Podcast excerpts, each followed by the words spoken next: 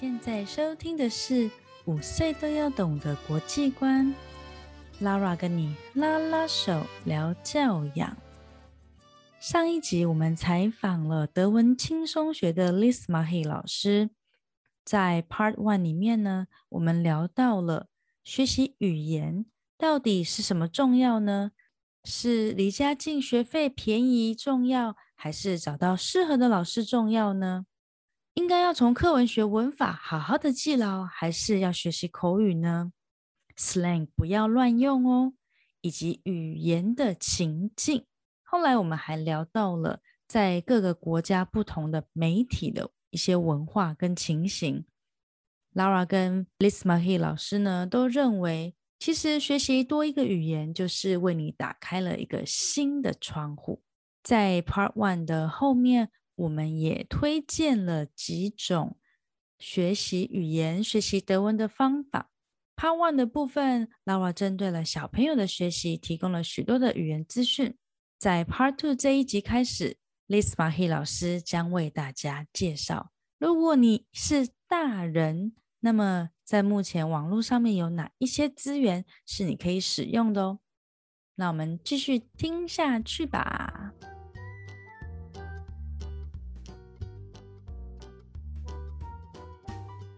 老师，你应该有很多那种德文学习的资源可以分享一下。大人的吗？嗯，哦，大人的话，我觉得大家都可以去订阅那个，哎，叫做 Easy German。大大家都知道 Easy German 在 YouTube 上面很红嘛。对，我有订阅。超多订对，但是它的官网哦，你要在 Google 上面打 Easy German Membership。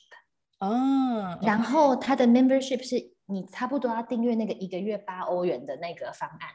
然后我现在来讲他为什么会这么好，就是他真的超佛心的，我觉得，因为他们在 YouTube 上面不是有很多很多的 episode，就套超多集，对不对？对。然后他们，如果你付这个八块钱当他们的 member 的话，他们会把所有的他们的 podcast 还有他们的 video 全部都变成文字稿，然后变成文字稿以后还没有怎么样哦，它会有一个黄黄的东西一直跟着这个文字稿跑，然后你可以只听这一句。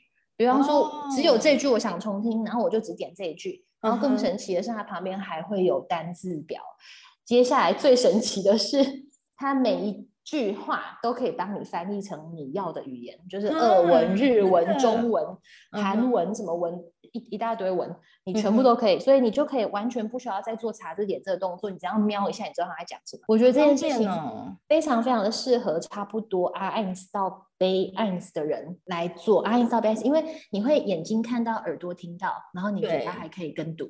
对，然后一个月只要八块钱，我其实觉得就就才两两三百块钱而已，两百多块钱。嗯，因为现在欧元那么小。对，那很很很划算，我觉得非常划算，而且他们大概一个星期会上传三次这样的东西，然后他们每一个 podcast。打成文字以后都多到你看不完了，所以我觉得很够。我我觉得这个东西应该要是你平常你有在上德文课，然后这个当做课外补充，因为他完全不教你文法啦。对对，他就是在那边聊天，然后他会讨论一个主题，对，然后给你听。然后好处是你会听到非常非常多他们德国人的真正的语速、真正的用语。但是如果什么文法你会不知道他这句话怎么讲，那这个可能你就要问老师，因为那个他真的也不会解释他为什么这样子说。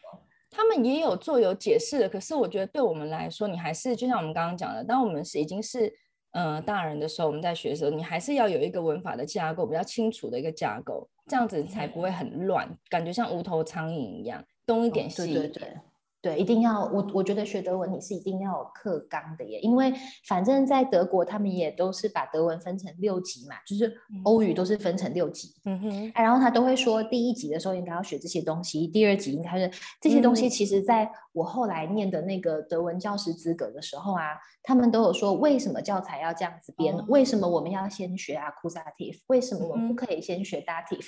为什么你不应该要先教 genitive 之类的？嗯嗯，全部都有，这个都是有解释是为什么。他们都，我觉得德国人做事超神奇的，就是一件简单的事，他可以钻研出非常多的理论，然后还真的 有一些道理，很能很能讲哎，非常的不敷衍，非常非常不敷衍，一切所有可以轻松的事情，他一定要，他真的一定要深入把所有的事情做到。很深，然后有理论这样。这个这个部分，如果下次有机会，我们再来谈一谈，就是他的小学教育，他也是就是可以把很多的哦，如果在我们台湾的家庭联络本上面，可能只会说，嗯，他很能够融入团体，很好，然后可是他可能要什么再加油之类的。但是他们德国学校的每次的家长会啊，他就是真的是有一个评量的标准，而且那标准就是一个理论的一个名词。然后很长，可能就是这么长，就是手 掌。你下一次来分享一下。对，这下次有机会，那又是另外一个话题了，实在太多可以讲了。但是你讲这个，我就想到一一一张表格，我脑海中就浮现一张表格，就是我那时候我们还在语言学校上班的时候，我们要监考嘛。然后你知道你们不是都要写那种听说读写，然后写作嘛？好，然后写作你知道它其实怎么评分的吗？我真的，我我第一次看到监考这样评，我真的傻眼。它是。一行一行一行哦，你写的作文每一行的最右边会有一个格子，然后里面会写说这一行里头你错了多少文法，用对多少单字，你的 Richtigkeit 什么什么什么 grammatic，然后再评下一行，然后可能你一行可能就只有八九个字，但是他每一行都要这样子说，你这行对了，然后到最后所有的文法分数就是第一行到第二十行这样下来，然后的一个平均。Oh my god！一个字一个字这样子帮你。看，我觉得真的是太 太钻研了。对，就是有有有这么严谨吗？因为刚刚你讲到那个 Easy German，我我也想要分享一下我自己一开始学的时候，我几乎每天晚上都会听那个 Deutsch Warum nicht。我听了两种，一个是 Reporter 记者的系列，然后另外一个也是属于这种情境学习，标榜的就是说。他在一段话里面，它会制造出很多的声音，让你可以去感受到说，啊，这个场景可能会是在，比如是在教室里面，还是是在这个商场里面。那当你一听到这个声音的时候，其实你的内心就会有一种设定，就是说，OK，我现在可能是在教室。那当你有这个设定的时候，你大概就会知道说，OK，教室里面会出现的可能是哪一些字，会讲到是可能是哪一些话题，所以你自然就会。limit，你自然就会缩小你所需要用到的语词的范围。哦，那你就可以更容易的去猜到说，哎，这句话可能是在讲什么。哦，就是很情境式的。对，所以这种情境式的学习在初期其实也是蛮蛮好的。对，这个很好啊。对，真的很好。最近我小朋友就说：“妈妈，你以前都听什么？”我就说：“哦，我都听那个 Deutsch v a h o m i s h 他们就自己马上帮我订阅了。真假的，他们真是你最好的老师。对对，就 Spotify 马上就会帮我说，你每天要听，然后就规定我说以后带他们去上课的时候，有时候是听他，因为他会喜欢听歌嘛。我说那他说我们那就轮流听，有时候听歌，有时候你要听德文。你要告诉我你每天学多少？你知道压力很大，压力很大。很好，很好，很好，这样你会进步，这样你会进步。你们这个是良性的循环。对，所以我等下下线之后，马上跟老师报名我的线上课。良性的循环，谢谢。然后还有一个哦，还有一个，呃，刚刚那个是学德文的嘛，然后我还有准备另外一个是知识类的，但这个不是学德文的，这个就是你可以给小朋友看，但是可能要陪他。嗯。就是呃，一样在 YouTube 上面的一个频道叫做 ASA，ASA 你知道？European Space Agency，European Space Agency，ASA，ASR，或者是你直接打 Paxi，对，你可以打 ASA Paxi，Paxi 是 P R X E。等一下，我先跟大家说明一下，老师说的 ASA 不是那个 A B C 的 A 哦，是那个 English 的 E 的那个字。好，English 的话是，对不对？因为你会说 A 嘛，很多人他可能会转不过来，所以是用英文来说是 ESA，European Space Agency，对吗？哦，我现在看到了，OK，马上订阅。哦，然后等一下，等下，他有一个角色，但你要定他的小朋友了，他有一个角色叫做 Paxi，就是 Paxi，对，P A X I。P A R P A X I 哦，有有有有一个像外星人对吗？对，好，然后这个欧洲太空总总署，它就是欧洲太空总署哦的儿童 NASA，，像 NASA 这样子。对对对对，那个音乐就是它的片头，没错。然后呢，欧洲太空总署他们做的这个 Kinder Syndrome，我觉得超级无敌好哎，因为它是用动画来解释天上所有的。星星的运作，OK OK，然后他也会讲水循环是怎么一回事，太好了。然后月亮是怎么一回事？那八大行星，我们的 Solar System 是怎么一回事？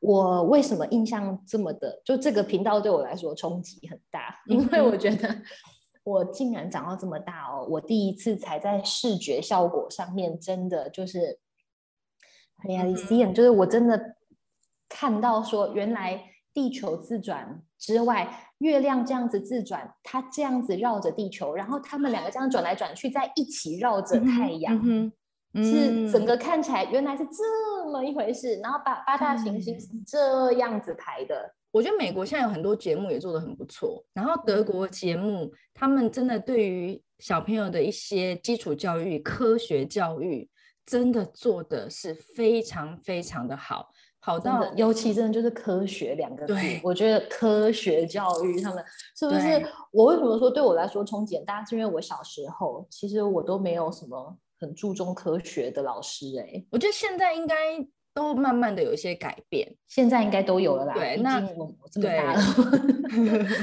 都一直有越来越多。但是在节目上面，就是说可以做到一个是全盘性的这样的节目的，目前中文我觉得还是非常非常的少。刚好你刚刚讲到这个欧洲的 NASA 嘛，那我也来推荐另外一个叫做 The Zendo Meet Their Mouse。哦，这在讲什么？它它的主角就是一只小老鼠，然后跟一只小象。那这只小老鼠它也是会有很多的问题，然后就会透过它的它它的解说，然后去看一些日常生活发生的一些事情，包含科学什么东西，它都会去做解释。它有那个幼幼版，幼幼版就比较卡通而已，然后也有就是给嗯 preschool 或是小学生看的东西。哦，真的，Disney 点 Mouse。对。然后另外一个，如果是比较大的，像我们家小朋友，嗯，这两年喜欢看，他们已经不看那个小老鼠的那个，他觉得是卡通。我们家这两年都不看卡通了。去年看的是 Check Vet，Check 就是 Check 检查有没有 C H E C K E R，然后 Vet 世界嘛 W E L T Check Vet，嗯，然后它里面呢有几个主持人，最多是 Check Toby。这个男生他叫 Toby，因为他已经是一个真实的人，而且他是一个成人，所以像哥哥他从三年级开始看的，他们这个年纪小学生的年纪不一定会喜欢看卡通了，他觉得太不真实。可是当是一个真正的人，然后他就会去做一些很多职业的探索，而且不只是职业，像他，我记得有一次就是去采访，因为这个这个 Toby 他本身以前是类似像体操选手。所以他就会带我们去看，说，哎，体操选手的一天是怎么样子的？哦，那然后他们也会有做一些科学的实验，就很多，反正就各式各样生活当中你可能看到的议题，什么都有可能。然后有一集还是他去体验，因为德国有非常多的土耳其人或是穆斯林，对不对？对对对。那穆斯林这个月开开始斋戒月，哈马蛋，对对。那所以这个 Toby 呢，他就去土耳其的朋友家里面去体验。斋戒月的那一天一开始，他们一整天是怎么怎么生活的？对，我觉得这个节目其实是非常棒，真的啊。对，这可以看。甚至于还有一集，那时候我在社团里面分享过，就是他去，嗯，那个应该算是什么？就是人死了之后，嗯，对，那人死了之后，你在家里面，你可能会经历什么样？就会有人来悼念人，你的家人、你的亲人死去，他会被放在一个棺木里面。然后有亲人来了之后，之后你要送去墓园，这整个过程他们都有 follow。然后他们去采访了在养老院里面的爷爷，哦，因为其实他那个养老院其实就是知道说他们去那边之后可能时间不多，那他怎么样在他有限的时间之内，他不要很难过的去过。嗯，所以他们采访他，然后那时候他还在，然后隔了一阵子是那个那位采访的人已经离开了，所以我觉得这个是生命的议题。然后他们很不忌讳讲这个，对不对？你有没有发现？我觉得做的非常好，就是说这个 Chocolate c h e c k Toby 他们没有一定只做什么议题。对，这是我最喜欢的。我自己其实像采访，我也喜欢做很广的东西，因为我觉得任何事情都很有趣。对，真的啊，所以这个是大概就是几个德文的学习资源。对，还有一个，还有一个，还有一个叫做呃 Gailino，叫做 Gail，Gail 就是呃 Gail，嗯，Geography 那个 Gail。G E O Gale，嗯哼，Geography 这样拼，对对对，Gale，然后 Lino，Lino，所以整个拼起来是 G E O L 我我念到一半会变成德文诶，G E O L I N O。哦，有有有，我有了，我看到了。Geolino 它有两个网站哦，一个叫就它一个就是 Geolino，Geolino 它是本来是给那个呃青少年的，然后另外一个叫做 Geolino Mini，Mini 是给五到八岁的。哦，OK。然后我讲一下为什么我很推荐它，因为其实网络上并不乏那种给青少年的德文网站，但是大部分都做的很杂，或者是突然间太难。啊，OK，有一些会突然间太难，就是难到我我们使用起来会很有挫折感，因为本来小朋友读的很开心，结果下一天突然间都看不懂，对，那就不想读了嘛。但是 Leonino 它有非常好的品管诶，我觉得它品管做的很很好。就比方说 mini 的那个版本好了，它就会有，它还有真正的杂志，但是我不知道台湾可不可以订。不过我觉得用网络就已经很足够了，不一定真的要。我觉得其实网络应该就很够。也，不一定要订。然后反正他会介绍说蓝鲸这，他这一集就是他这本书只介绍蓝鲸，然后或者是下一个就只介绍呃关于救人的车子，比方说 f o r e v e r 飞通 Spark，或者泰 Auto 什么什么什么。然后这小男生会超级喜欢，因为你知道他们很喜欢什么消防车、警车、救护车什么车什么车。对，我觉得 Gaolino 可以推荐，是因为它品质超稳定的。嗯，那那我我又有一个推荐的，你有想到吗？对，但这个又是比较大的，这可能要到小学的中高年级的德文程度。嘿，是哪一个？比较叫 Logo，然后一个惊叹号。哦，我不知道哎。对，它是 L O G O，然后一个惊叹号。那他这边我们家在看是在看他的新闻，他有一些新闻是给算是青少年。那哥哥，我们三三年级开始看嘛？对，我记得有一次我在上线上课的时候，因为每次上线上课都会请每个小朋友就分享一下这两个礼拜有什么他们听到的国际新闻。嗯，然后那次刚好那一阵子有黎巴嫩的火灾事件。哦哦，对，然后另外一个小朋友就说：“哦，哪里还有火灾？”然后我们家哥哥他就说，嗯，在好像印度附近的海上面也有发生了一个火灾，可是那个时候他没有讲的很清楚，他只是说大概的那个位置。那我就以为说他在讲的一样是在嗯黎巴嫩那个附近的，只是他可能搞错位置方向了。但他一直坚持说不是不是，就后来他到下课之后就给我这个链接，他就说这里面就有讲，然后原来他是在。斯里兰卡那边的，呃，那附近的海域上面有一艘载重油燃油的船火烧了，所以它的这个重燃油呢，所以它就污染了海洋。那这一个事件在台湾当时候我是没有看到的，包含什么 BBC 他就看到了，对，可是他就是在这边看到的，然后我就再回去查，好神奇。所以真的要多学语言啦，真的。对，真的多学语言的时候，你真的得到资讯的管道会非常非常的多，你看到世界就不一样。我觉得多学一个就很够了，一个也好。就是你要是比方说没有很多时间陪小孩学，或你自己很忙没有时间学，多学一个，然后把它学得很好。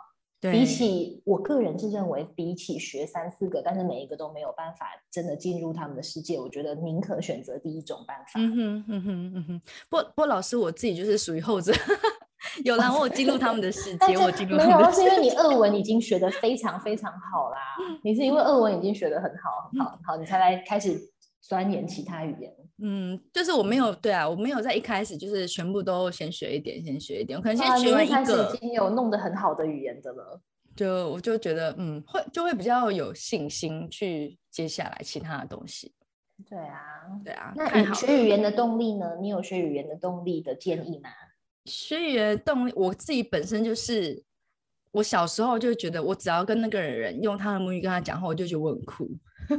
哦，所以也算是你的热情所在，对不对？对，因为我觉得当其实他们像像很多俄国人，他们会觉得，哎，我的俄文讲的很好，是因为我完全懂他们的点跟笑话。我觉得“完全”这两个字，我当然不好意思用啊，但在很多的情况之下。我是知道他们在讲什么的，所以他就会觉得说，哎，我们是灵魂的，你知道有交流的，而不是很表面。比如说，你像你现在如果跟一个德国人，你们用英文聊天，大家在聊什么？天气很好啊，工作怎么样？小孩怎么样？其实这东西都会比较留一个表面。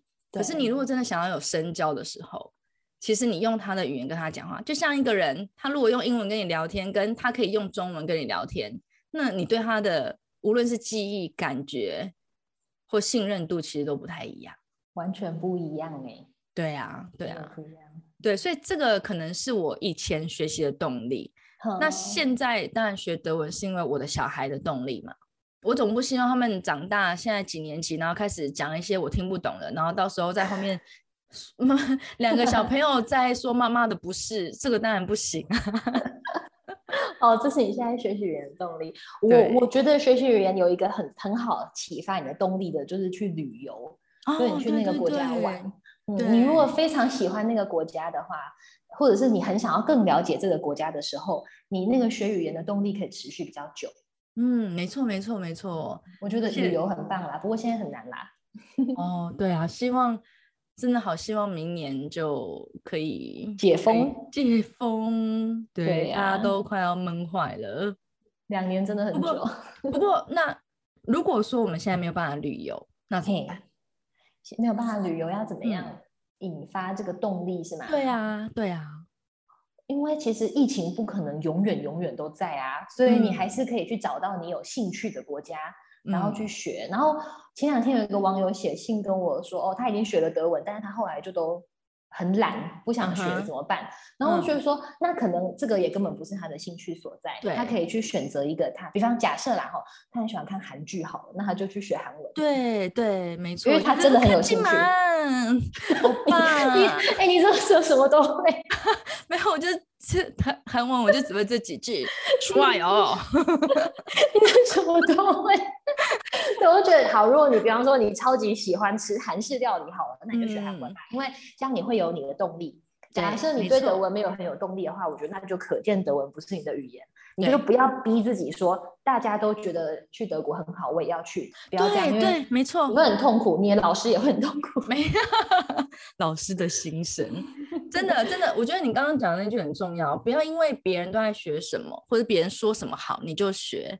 你可以去尝试，但是你一定要找到一个，无论是你适合的，或是你喜欢的。像我以前不一直不学德文，其实我曾经学过法文，但是呢，这后来就荒废了嘛。那我我当时候有点排斥学德文的原因，是因为我觉得德文不好听哦。比如说 Guten Tag，那你跟 Bonjour，那感觉不一样嘛，对不对？对对对对，必须要很诚实的承认对。可是我我真的觉得我在接触了德文之后，我发现德文也可以很好听。这完全看你怎么去使用这个语言。那你说法文，以前那个有一部电影很有名叫《Taxi》嘛？那里面的法文也很难听啊。对对对对对对对啊，俄文也可以很好听跟很难听啊。这完全就是看你怎么去使用它，你怎么去听它，谁在讲话。完全是这样。我我刚刚在一开始的时候说，那个家教比较严格的那个朋友啊，他讲德文就非常好听。对，每一个人听到他讲话都说，哇，他讲话好好听哦。嗯，所以那种迷浪漫啊，或者什么好听的迷思啊，真的是可以先丢在一边。嗯，对，你就学那个你真心想要学的，然后你有理由去学它的，不要讲那个，不要去学那个大家都说好的那一种。没错，没错，没错，真的。天啊，我们聊了快两个小时，哎，怎么办？这你要怎么剪？没关系，就大家想听就可以。就是我觉得所有的事情都要融入在生活当中。比如说听一集 podcast，你可能就是在通勤，或者你在做什么事情的时候听。那你这件事情做完，你就先暂停啊。哦，对，对不对？先暂停一下，然后等到你哎，等一下又可以分心的时候，就不用不用很专心的在做某件事情，你就可以又可以再继续开始再听。像我自己就会分段式的听。因为其实大家都很忙，对不对？对，所以就大家都不要把事情搞得太复杂，所有东西都应该要融入在生活当中，你才有办法持续。包含学习语言也是一样。哦，那我可以回应一个我网友的问题吗？可以啊，可以啊，吗？可以，请回应。请问老师第一次正式教课的经验跟感受？第一次哦，我其实我那我先很快速的讲一下，我是怎么样找到这份工作。好，那时候就是我毕业了以后，然后我就去考这个教师资格嘛。这个事情是在慕尼黑做的。然后结束了之后呢，我就开始找工作。但是其实在我毕业到找到第一份工作之间，有三个月的空窗期。嗯哼。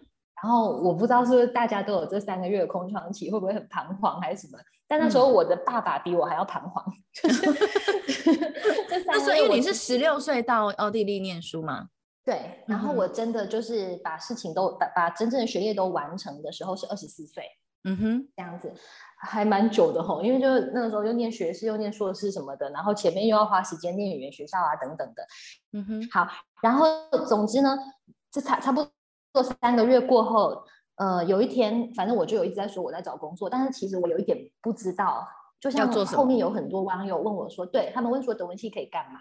然后我当时没有很担心这个，是因为德文是我个人的热情所在，所以我觉得我应该是可以找到变现的方法吧，应该可以找到变现的方法。然后，所以三个月过以后，有一天早上，反正我有一个朋友，他就传了一个讯息说，他们的语言学校呢有一个人他要去生小孩了。问我可不可以先去代班，嗯，然后呃，我在这边想要跟大家说，就所有代班的机会，你一定要好好把握。就像世界上的音乐明星一样，有非常多的音乐家，他之所以会一炮而红，他要么是因为他曾经得过什么大奖，否则就是某一个女高音那天生病，然后他上台代打。我我我真的对不起，我一定要插一句话：机会是给准备好的人。的，然后没有说什么学什么戏没有用，没有，你只要学好，真的抓紧机会，你就可以。我等下补充一句，这我这个这一趴我等下补充一点点。好，老师请继续。这太有感了，太有感。你真的不知道哪个女女高音哪一天生病不能上台，然后你一上台以后，隔天你就是乐评的首的的的头条啊。对，他就是一炮而红啊，就是这样子。好，然后总而言之，就有一个人，他就去生小孩了。然后那个校校长说，他们的课下礼拜就要开了，可是他们非常紧急，需要找一个呃会教德文的人，最好是有教师资格。但是他当时甚至说，他们实在是太紧急了，他们真的就求可以找到一个德文老师就好了。嗯，然后所以我就带了我所有的毕业的文件，还有成绩单什么什么什么，就去了那个办公室。然后那，校长很快速的访谈了我一下，然后就。大概只有花了大概十五分钟，他好严肃哦！我现在想起来，我还是觉得很可怕。然后他很严肃，跟我访谈完之后，他就说：“好，那你就这个是你下礼拜的班表，你就来吧。”哇塞！然后所以我就去，但是那个时候只有三个月而已，就第一一开始一开始只有试用三个月，他就让我去试这个这个班。后来很快他就马上把我改改成正职了，因为呃语言学校越来越大，他们真的需要越来越多师资。到最后我要离开的时候。他们差不多是有十几个老师，其中有两个不是真正的母语，像我其实就不是母语嘛，因为我是十六岁才开始学的。嗯，其他差不多十十多个都是母语人士，就德国或奥地利人。然后有两个呢，像我是台湾人，另外一个是大陆人。啊，我们两个不是呃，我们两个不是所谓的西方人这样。嗯嗯。然后所以他们就让我们这样。呃，这个我第一次教课的时候，那时候我是二十四岁，然后我。你知道，在二嗯二十四岁在台湾教的话，你已经不会是全班最小的，因为现在大家都是十几岁就开始学德文嘛。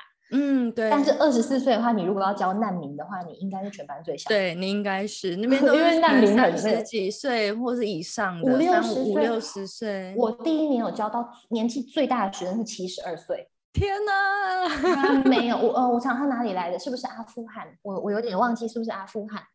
中国边境？中国边境还是？Kazakhstan 忘记了，反正这是中国边境的。他从来他从来没有见过 A B C 哦，他没看过 A B C。然后他为什么要去？是因为他的家人都已经在了，可是政府说他至少要有 R I N S。OK，这 R I N S 对我们来说真的是很简单，可是对他来说真的很难，因为他已经七十二岁啊。然后他没有学过 A B C 语系的东西哦，他是波斯文，所以我想他应该是阿富汗吧，我不知道，应该是吧？哦，他就写那种 Q Q 的那样子。好，然后，所以我第一次要教课的时候，我很怕大家，我其实很怕大家看不起我。会啊，因为第一个你年轻，第二个你是亚洲人。对啊，说真的，我其实很怕大家看不起我。然后别人去那个语言学校，呃，他当然是一个奥地利的校长，大大家对他会有一个。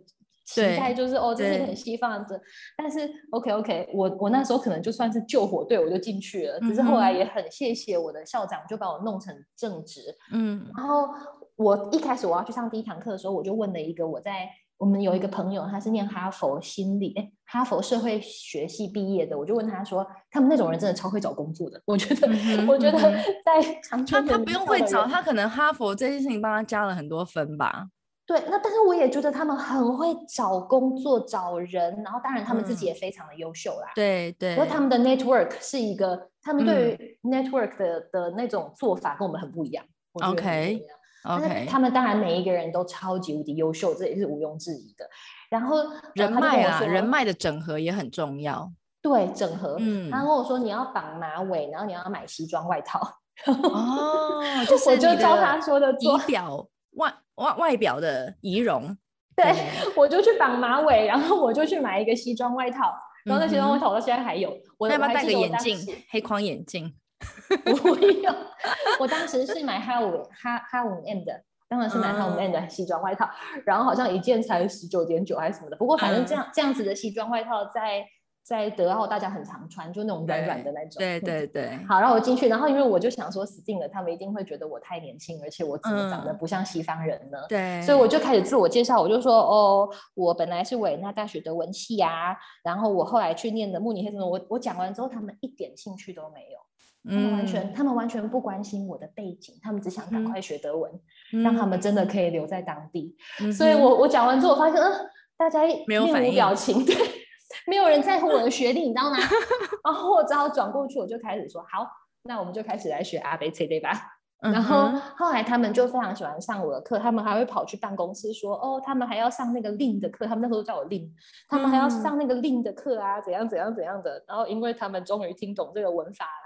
这是我第一次上课的经验，有很感动。对我那时候觉得很感动因为我觉得原来有一些事情是你靠专业的话，你可以不用。嗯嗯，当然我知道歧视这件事情是一定存在的。对，我知道歧视是存在，但是幸好就是当时在我语言环境，呃，在语言学校那个环境，以及在我的目标族群里头，他们不会歧视我。而且没有重点是你的专业是有呈现的。如果你今天没有呈现出你的专业，其实你确实是会被歧视的。我觉得这个是毋庸置疑的，就是你可以，你可以因为你的年纪，然后你可能会因为你的嗯经历不够多，在面对这样子的一群人的时候会紧张。可是如果你在紧张之余，你又没有把你的专业展示出来的时候，那第一堂课你马上就被 fire 掉了。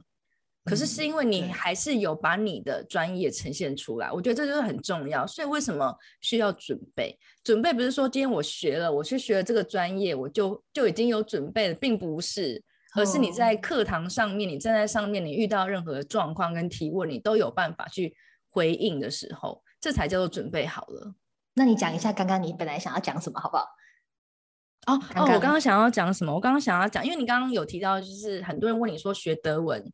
出来能够干嘛？那像我们学俄文的就更不用说了，我们又更小众啊。所以当时候我在录俄文系的时候，可能就所有所有的人都会觉得说：“天哪，你学俄文要干嘛？”甚至于到了我毕业的时候，可能都还会有人这样质疑。我觉得还是要回来看到一点，就是说，俄文系毕业不代表你的俄文很好，不代表你有能力用俄文去工作。嗯，所以这个是两个不同的概念。你什么系毕业，跟你有没有这个专业，这是两件事。我们说的很实在啦，哈。我不管有没有人要站，这但我觉得这就是事实。对，那嗯，我二文系毕业的状态是，我的二文是可以至少可以拿来开始工作的。我当时候的二文系毕业的时候，我的二文当然不够强，可是我已经到有一定的基础了，所以我在后来是大四的寒假，我开始找工作。大四的寒假，我们那也是很认真呢。对啊，你没有空窗期哎，不行啊，因为我们就是会有经济上的压力啊，所以我并没有办法说我可以毕业完慢慢的去什么 gap year 啊，或是我慢慢的思考我人生的未来。没有，我就是马上要衔接工作。呃，我们是隔年的三月，我是二零一四年毕业的嘛，二零一五年三月的时候，因为那时候是在工业电脑公司。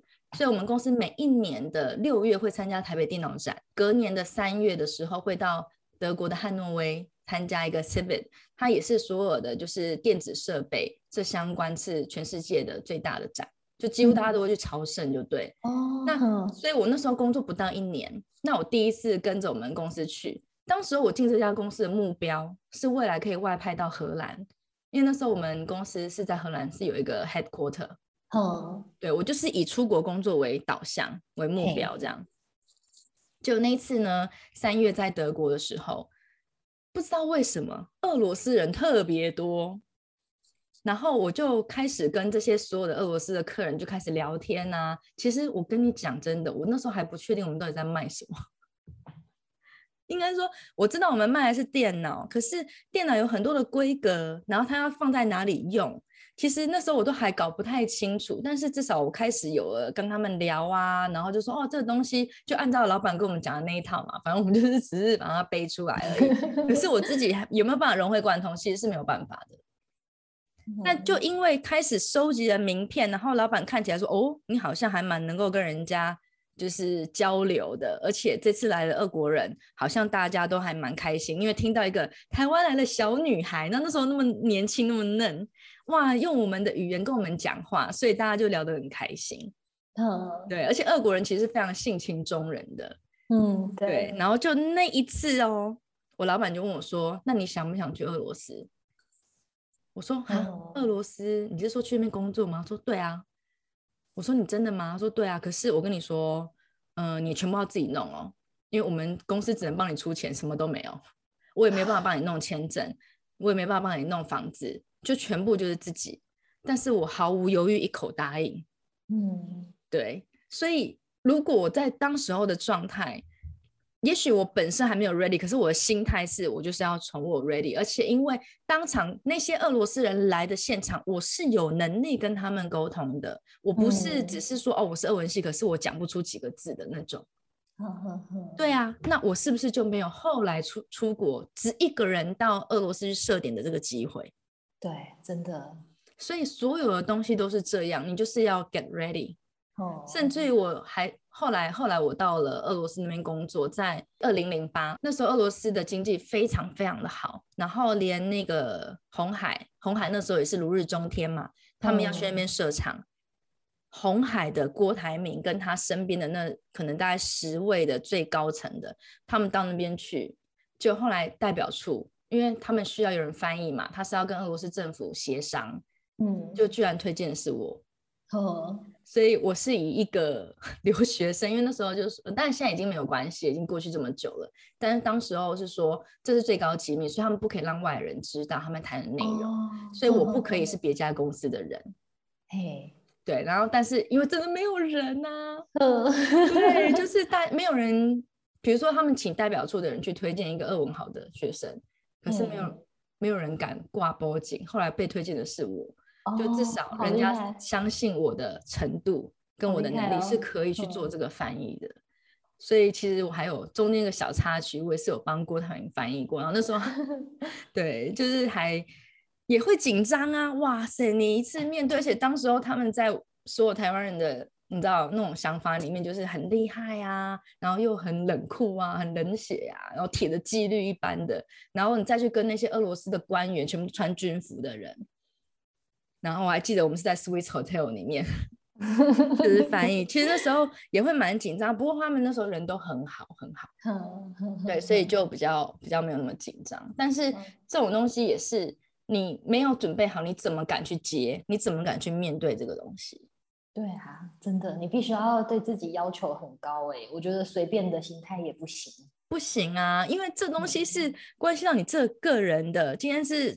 对啊，后来后来确实我介绍我接到他们的工作 offer，哦，真的哦，这么厉害。我对后来我是拒绝，因为我那时候就已经有点开始想要离开俄罗斯了嘛，就想说，因为那时候大家都说你进红海基本上你是卖身啊，五年，然后你手机不能关啊，半夜你都要 on call 啊什么之类的。那我心里是有一点疲倦的，是吗？对，那时候我就想说，哇，我要去那边待五年。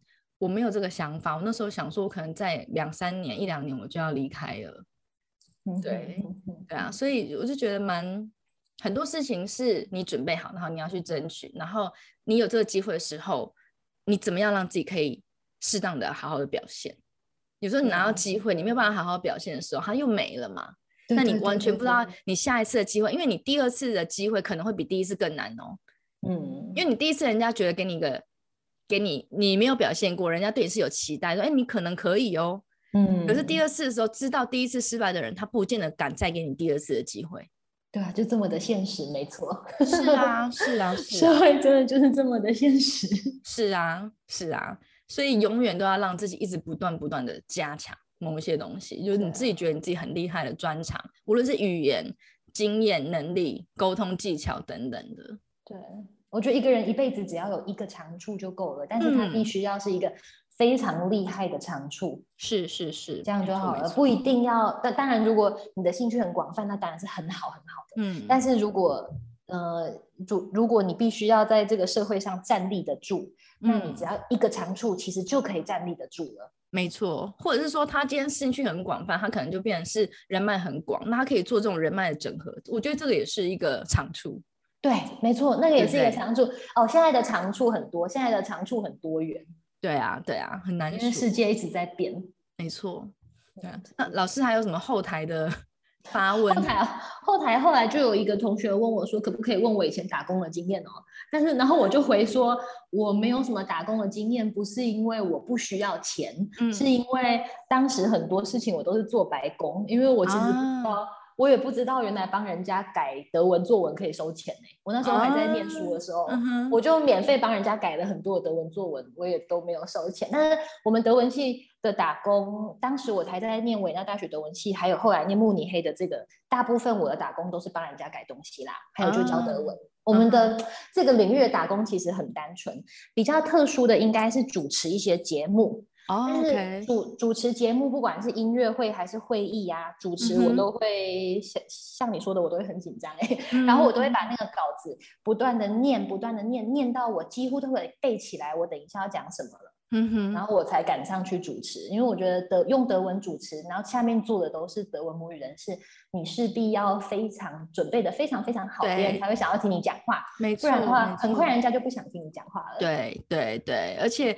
你可能除了你自己的稿之外，你可能还要想一些哎小小的互动的梗啊，或什么的。你用中文可能啊就已经会有点难了，那你还要用一个德文，对啊，而且在主你你当主持人讲的德文，必须要是比较优雅一点点的德没文，错，不能就是我们聊天的德文，所以我都会一直准备到我完全都可以把它背得下来才可以。可是我觉得你本来就是一个比较谨慎的人，所以像我们今天的访谈，你也是觉得，如果我没有给你一个完整的访纲访访纲，我会 紧张哎，可我是会有一点紧对张。那我就觉得说，其实一定有很多东西可以分享，但你就会比较谨慎，希望我们不要浪费大家的时间。希望我们我们说出来的东西都是，嗯，可能对大家是在某些程度上是可以有帮助的。对呀，不然我啊我自己会紧张啦。就有有一些人真的可以，我觉得他们很厉害，就是开口就可以讲出很有内容的东西，可能他们也累积了很多年吧。嗯嗯嗯，但我相信你也可以，但是你就是比较谨慎的人，嗯，就会比较完美，就是像学德文一样，像德 有一点点谨慎，没错。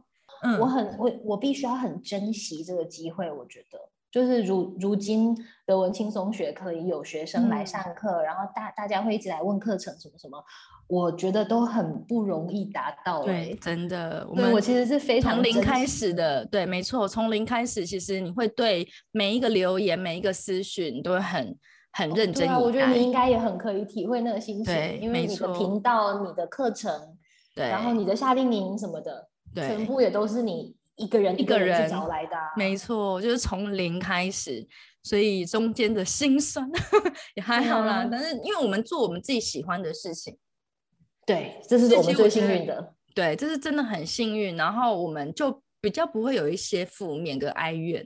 花一花一走干完休，对对对对对对对，没错，就是这样。但是我们相对也会变得很很珍惜我们的成果，对，没错没错，会很守护它。你嗯你刚刚要说我们最哦最后有没有一句话，对不对？对啊，最后有没有一句话要来那个用德文跟我们大家来做一个分享跟 ending 的？呃，我很喜欢一句德文的话，叫做 “Nur invertible steht Erfolg vor Fleiß”，就是说只有在嗯。字典里面呢，成功会站在努力的前面，因为德文的 Erfolg 是 A B C D A 的 A 开头的。嗯哼，然后 F 是呃 no in state F for flies F A B C D E F 嘛，先是嗯 E，、然后才是 F，所以在只有在德文里头，成功这个字会被排在努力的前面。所以我觉得这个就是嗯。很呼应拉法今天说的，他说，因为因因为你刚刚有说机会是给准备好的对，人机会是意思就是说，如果你没有先非常的认真的话，真实的人生当中，成功不会先出现。真的非常非常的真实。对，那你有没有天上？掉下来的馅饼，没有天天都过年这样子？没有，你有没有什么俄文的话可以跟我们分享？有，我今天也特别找了一下，嗯，对，有一句叫做 “niet huda bis da bra”，就是我觉得人的，嗯，无论是大人小孩啊，你都常常会遇到一些不顺利、不顺心的事情，但是，嗯，有时候总是会有一些好的事情发生嘛，所以我觉得这句话可能会觉得总是可以期待，总是可以哦。不要失去一些希望，就是你你就是因为有这么多不好的事情发生，所以当好的事情发生的时候，你就觉得哦不错哦。哦，OK OK，所以这句话的意思是总是会有好事发生的。对，就是啊，偶尔还是会有好事发生的啦。你 huda bis da bra，好神奇！你讲俄文真的好像俄国人，好像在看之电影哦！我的天，之前我上课你一直说我的德文有俄文口音，有有你有 这样？后来好像就没有了。一开始好像有，对，一开始好像你说你每次都一直说，真的好像它听起来像我的俄国同学啊，超像俄国同学来讲话的，但没有嗯关系，对，我要证明一下，我自己觉得我德文发音应该还 OK 吧？很棒啊！你的德文发音很棒啊！我上次去你家，你跟小朋友讲德文都讲得非常的好哎、对，有有进步，有进步这样你。跟德文，你你你跟他们两个小朋友讲话都讲得超顺的，非常厉害。对啊，我现在说到这个，等一下一定要记得报名一下。所以老师呢，如果我们对于学习德文有兴趣，我们可以，比如说，如果住在台中，就可以可能到你的教室嘛。那如果不是住在台中，在全世界的各地呢，都可以有线上课。呃对不同程度的课对我我其实是一个线上转现场的老师哎、我嗯，是对对对对对对，嗯呃，对，我们的教室是在台中，然后在台中北区。然后，不过如果要上课的话，在现场呃，在线上全部都可以上课啊。你只要嗯 Google 德文轻松学，然后就可以嗯看到我们的网我们有粉砖嘛，FB 粉砖，然后有 IG，嗯对，然后还有一个网站这样对，，还有一个网站，所以基本上要找到你们非常的容易。嗯，超好找的。对，所以大家就不要害羞，赶快马上私讯老师，像我一样马上 报名。我我真的可以挂波景，我真心，因为我真的是学蛮多语言的，所以我那时候就是找到你之后，我就很确定，因为我还记得哦，刚开始 on ice 的时候，我们不是有一个课本嘛，嘿然，后你不会照着课本一页一页上，你会讲到这个之后，你就跟我说哦，我要翻到第几页，因为你会把一样的东西或是有可以做相关性发想的，你会把它放在一起，你就把它拉出来。我觉得这样可哦真的省非常多的时间。是哦，对，那比较 entry level 的老师可能就是按照课本的东西，然后慢慢的上上去，或者是说哦，我看到这边课本这边，那我就多给你几个练习的题目。那这个、嗯这就是一个比较循规蹈矩的啦，就是比较嗯 standard 的方式。我觉得你的东西是，我觉得这样子是比较好，比较快。哦，对，然后它是一个比较比较有 系统的，所以我真心的推荐，就是如果想要学德文，真的是可以去找 Liz Marie 老师。太好了，谢谢你 太感谢了，可以得到你的肯定，我觉得也很荣幸，因为你是一个学语言很有经验的人。对，真心肯定，真心推荐感谢感谢感谢，也祝你夏令营很顺利哦。啊！谢谢啊！五月二十三号我也会到台中，我们会见面。啊，对对对对对，五月二十三号在台中东区图书馆，对不对？对对，五月二十三号的下午会做一个免费的讲座，其他也不算是免费，但是是有关单位有一些赞助，所以让大众开放大众，然后是给大人十二岁以上的。我会来分享一下，说怎么样在生活当中培养国际观。哦，是两点开始是吗？对，两点开始，然后当天的早上则是有一个收费的工作坊，我要带给大家北欧的神话故事。啊哦欢迎家中上是对，欢迎家中有五岁到十二岁的小朋友就可以报名。哦，好，太好了，太好了，自己要帮自己打一下课程。对你你我们我们一定要去啊！我五月二十三号下午会过去找你。对对对对，我们一定会见面，太好。我们我们每次都说我们是网友见面呢，对啊，我们只见过一次面呢。不过我觉得我我跟你见过很多次面，不知道对，感觉我们很熟了，都认识七八年了。老师，我对不起你，我德文到现在还没有到悲哀。不会啦，你德文真的已经很好了，听听众们都不知道。反正拉哈他是一个要求很高的人，因为他学语言又真的很好，所以他就会觉得自己的不太好是不太好。可是其实我看来已经非常非常的好。没有，我觉得就是可以再可以再更好一点呢。那那你但你还要工作，然后你要带小孩。那我还是有在追剧啊。哦，好吧，那你分一点追剧的时间来。对对对，我的意思就是这样。其实我不相信没有时间这件事。